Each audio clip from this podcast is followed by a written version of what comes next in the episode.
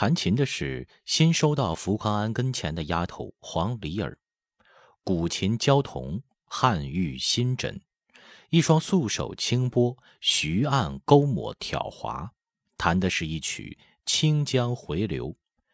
福康安头戴红绒结，顶六合一筒的帽子，也换了件玫瑰紫巴图鲁背心，套着石青小羊皮袍子，披着舍利孙大氅。一条橘红绒辫子又粗又长，随便搭在肩头，脚下蹬一双鹿皮油靴，伫立在西花厅檐下，涛绿青灵。此时暮色明暗，天穹笼苍，萧萧朔风中，仿佛千百万灰色的蝴蝶飘飘摇摇，翩翩翱翔着，旋转坠地。西花厅南侧一片扩大的池塘，并没有结冰。但已融不进纷纷落下的新雪，塘面上挂了一薄层白霜样的雪，骤而风过，雪色的涟漪沉重缓慢地暗自涌动着，给人一种神色幽深的感觉。远处的房舍都盖上了皑皑的雪盖，隐在杨柳树梢略带紫褐色的皑皑微幕之中。这样的黄昏中。西花厅中的琴声略显着有点沉浑，时而低回蜿蜒，转又苍暗凄凉，偶尔如珠走玉盘，勾挑的似寒泉滴水，好像不胜雪寒，急转着重幽咽。福康安一头思量，见了乾隆爷后，该怎样奏对一路官风的感受，如何请缨随父出征？转念父亲在凉风镇遇刺，带伤在四川整军，不知容不容自己去身边侍候。琴音一沉，他又想到了母亲在北京，这会儿说不定又跪在观音像前祈祷自己平安了。母亲喃喃念诵着大悲咒的那副虔诚的样子，自己每次见了都忍不住要偷笑，可是现在，却笑不出来了。眼中涌满了泪水，正自思绪纷呈不可收拾，琴音袅袅，缕缕而止。福康安一转脸，见吉宝等人都在月洞门外，遂招手说：“都进来吧。”先自掀帘进了花厅，于登水打头，几人鱼贯而入，给四爷请安。见屋里已经掌灯了，梨儿坐在窗前调弄琴弦，福康安站在琴案边，似乎在审量梨儿的身段，又似乎在留心案上的琴谱。众人忙都打下签儿去，舒格特意加了句“四爷吉祥”，才随众起身。这才见马二侉子也在屋里，帮着一个长随往书架上摆书。福康安只看了众人一眼，点了点头。叫过于登水，说：“方才琴音有异，我就晓得你们在听了。这架琴不是凡品，看来你也是知音之人呐。梨儿方才弹得如何呀？”于登水笑道：“哈，姑娘弹得好极了，好极了。我其实也不懂的，不过听得多了，总没这位姑娘弹得中听。呃，犹如空谷足音，君天之乐，令人闻之欲舞啊。”马二侉子听得吞的一声咳嗽，要笑又掩住了。福康安也忍俊不禁的一个莞尔，垫起琴谱来。马二侉子和于登水都凑上来看，上头写的字都如核桃一般的大。于登水看得懵懂，马二侉子指着一个字，故意说：“哎，这个字我认得，是个尼姑的尼。”梨儿听了。只抿嘴一笑，福康安也笑了，说道：“这是语调里的一个指法，大拇指拨第七弦。老马露怯了，转脸又对梨儿说：‘梨儿的琴指法合宜，敲击不杂，音柔不漏，起伏有序，作用有势，是为弹琴武功，缓急轻重，高低起伏。’”用指不叠，弦调平和，差不多到了左右朝衣的火候了。离儿被他赞得羞红了脸，低头小声说：“爷夸奖了，这怎么敢当的呢？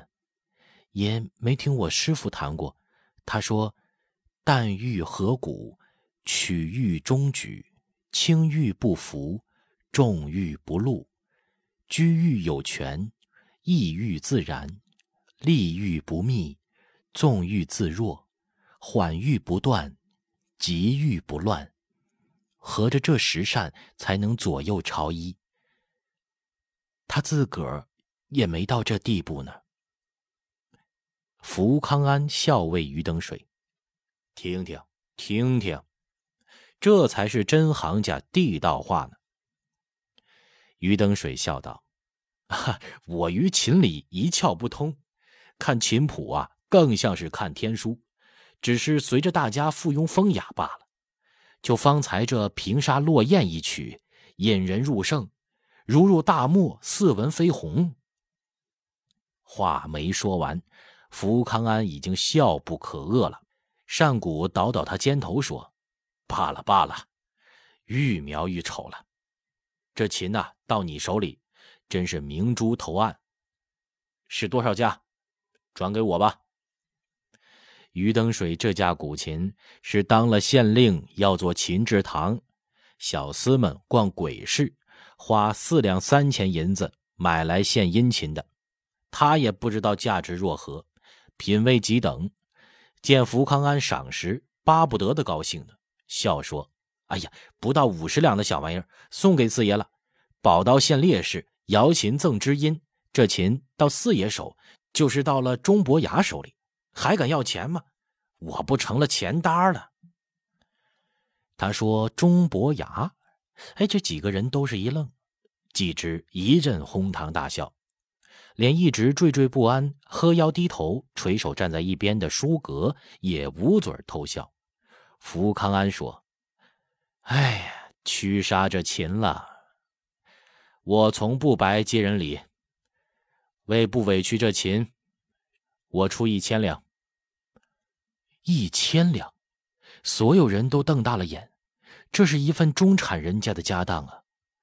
福康安从李儿手里取过琴，抚着略带斑迹的琴身，没急说话。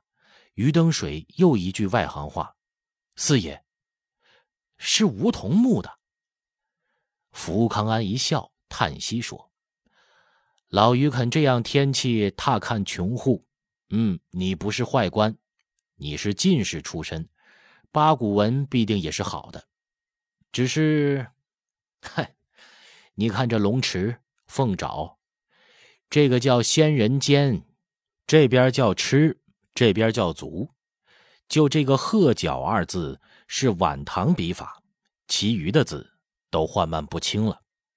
你们看，他翻过琴背，指着琴手胶膝旁的龙吟下说道：“这里隐隐能见到。”雷焦二字，从没见过的，也许是雷击梧桐木。他目光灼然一闪，又暗淡下来。这不是寻常人家之物啊！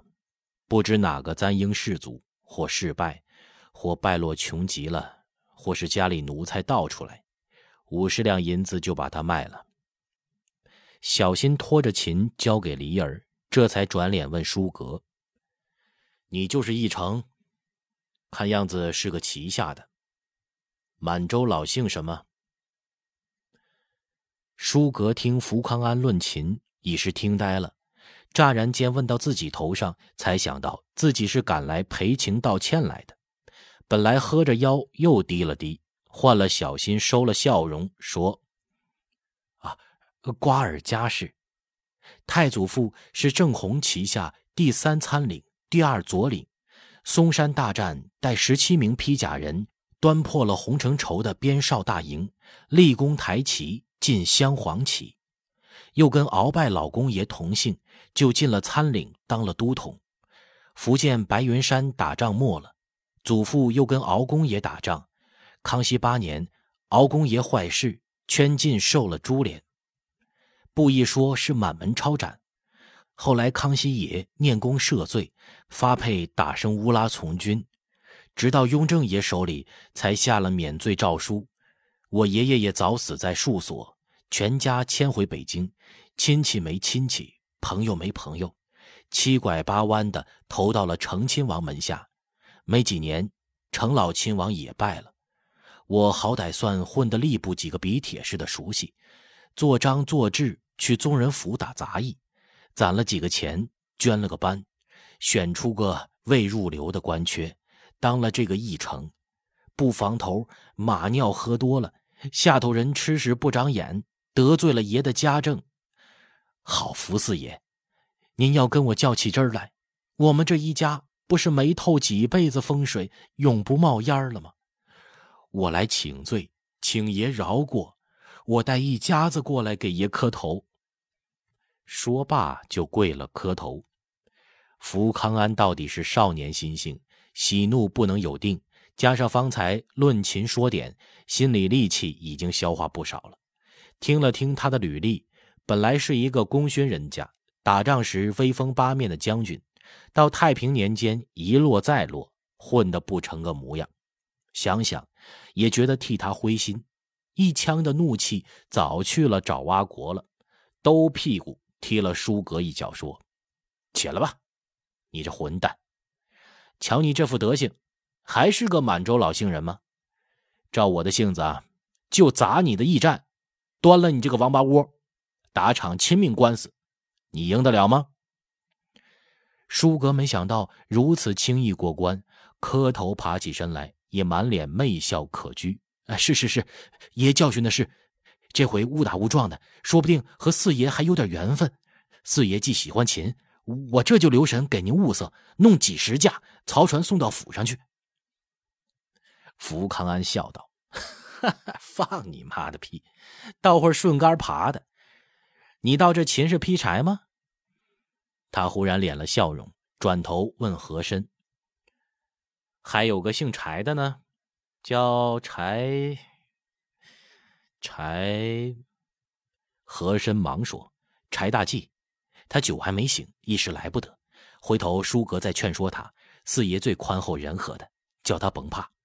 你这过来挨他一脚，不定因祸得福了呢。”胡克敬见和珅替柴大济遮掩包揽，心中不悦，在旁说道：“我没和珅那么好性。”本来我已经逃出来了，是姓柴的把我拿了的，他还骂我打我，还骂老爷是什么富中堂、穷中堂，还说如今的侍卫真他妈的比兔子还多，还说他没罪，有事儿他一个人兜了，还说。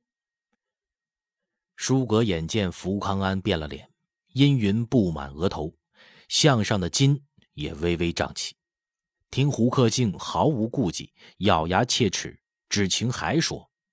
生恐再激得这歌耐不住了，好不容易攀上来的枝儿又断了不说，保不住还有池鱼之殃，忙上前陪笑说：“哎呀，是是这么回事哎，小兄弟今儿受了委屈，你且消消气儿。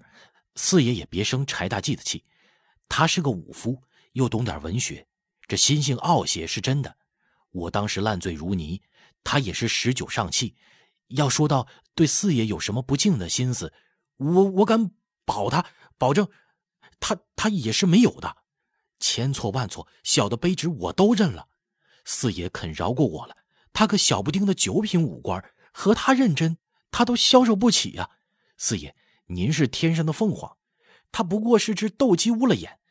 四爷度量像海，和我们这种人认真，四爷您您犯不着。说着，又把柴大济的履历讲说了一遍，末了说。这人性气啊，只是个怀才不遇、心高命薄罢了。福康安哼了一声，哼，张广嗣就是个纸上谈兵的赵括马谡，万岁爷杀了他，那是天理昭彰。跟着张广嗣打了两年仗，就敢小视天下人了。他想引说父亲到江西一枝花的巢穴，平黑茶山攻抱独固的用兵方略与张广嗣比较。又觉得有炫耀嫌疑，正是心雄万夫、自立功名的时候，雅不欲沾父亲这个光，因噎了一下，把话吞回肚里，思量着，又觉得这话太抬举了姓柴的，暗自懊悔，遂冷笑一声说：“哼，舒格回去告诉他，我不翻他这块臭肉了。”众人心里都松了下来。余登水最怕这公子哥不谙世事，真的起兴砸了驿站。事出在扬州，他先就有逃不脱的干系，而且傅恒位高权重，正在金川布置军事，朝廷追究，轻易哗然。到底从来官小的吃亏，是千古不移的金科玉律。见福康安撂开了手，自然心中欢喜，转了话题，笑道。四爷说赏我一千两银子换琴，那是断然不敢领受的。传出去说于某卖琴不好听，不是？这么着，您请个东道，扬州削肉烤全猪，架上热乎乎的十三样火锅。一来呢，为四爷洗尘；二来，我们也得沾四爷点福惠，就都扯平了。哈！福康安听了无话，于登水便忙着叫人传厨。又亲自查看给福康安预备的卧房，被褥冷暖、茶水果点一应周到。又命人搬炭火到房里，既不能冷也不能热，还要防着过了炭气，处处打点的滴水不漏。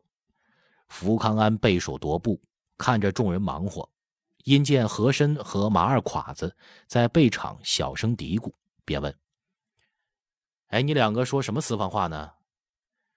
马二侉子笑道：“哈，他要回北京来打我的饥荒。”福康安漫不经心的一笑：“贵中堂差你南京来，难道连盘缠银子也不赏吗？”和珅笑道：“哈，出差有关中分利的盘缠，北京南京来回四十八两，是够使了的。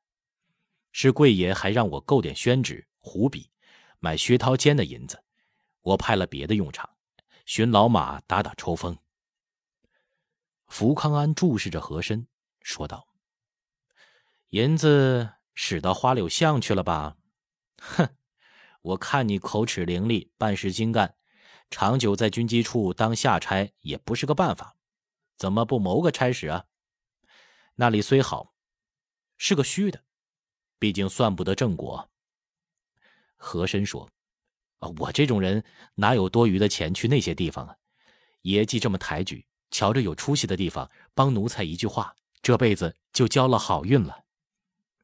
说话间，花厅正中席面已经安置妥当了，八仙桌正中安放了一个硕大无朋的宜兴陶沙火锅，鸭子高汤沸水翻花大滚，热气白烟直腾而起，冲至天棚四散开来。四周梅花珐琅攒盘是一整套，放着码好的鹿脊、羊象、鸡舌、鲜虾仁、鸡脯、驼峰片、鱼肚片、海参片、香菇口蘑、银耳并青酱、麻酱、芥末、胡椒、青葱丝、蒜黄、韭黄丝一应调料。那厨子见福康安居中坐了，众人安席已毕，一手执壶，绕火锅周匝，细细注入黄酒。接手一把葱姜蒜末，纷纷撒入屋子里，刹那间香气四溢，勾人馋涎欲滴呀。李尔紧贴福康安身后侍立，见他满面笑容，侧身和于登水说话，不言声的俯身将小帕子掖在他的巴图鲁背心两肩扭上。一时间，府衙教习预备接驾用的戏班子也来了，坐在花厅西壁前调弦弄筝，鼓娱品箫。一片声声歌婉曲中，福康安举箸，以下于登水、铁头蛟、和珅、马二侉子、舒格奉公相陪，王吉宝、胡克敬势力垂手在旁，厨子们走马灯般的往来侍应。本来还恼着柴大忌的福康安，也就随欢乐高兴了起来。铮铮金石集弦之中，声黄和鸣，一个女娘顿开歌喉，唱道。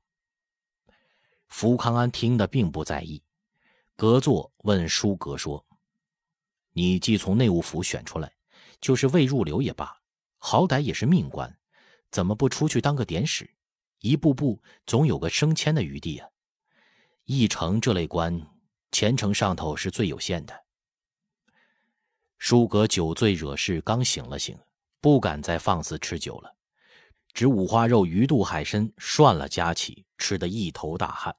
见问，笑着说：“哎呀，我要再年轻个二十岁，旗下道主又是硬靠山，自然是出来当典史。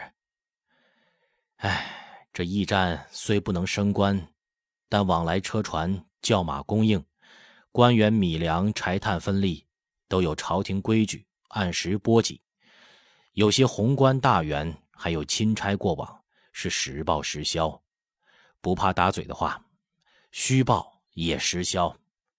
其实地方官巴结奉迎，送来的东西也吃用不尽，根本是无报也失效。从哪头说，比典史都实惠些个。马二侉子笑道：“ 哈哈，三年清一城，一任贪县令嘛。四爷没听过典史十字令吧？”呃，一命之荣领得，二片竹板托得，三十俸银领得，四邻地保靠得，五下嘴巴打得，六角文书发得，七品堂官靠得，八字衙门开得，九品补子借得，十分高兴不得。哈哈哈哈哈哈！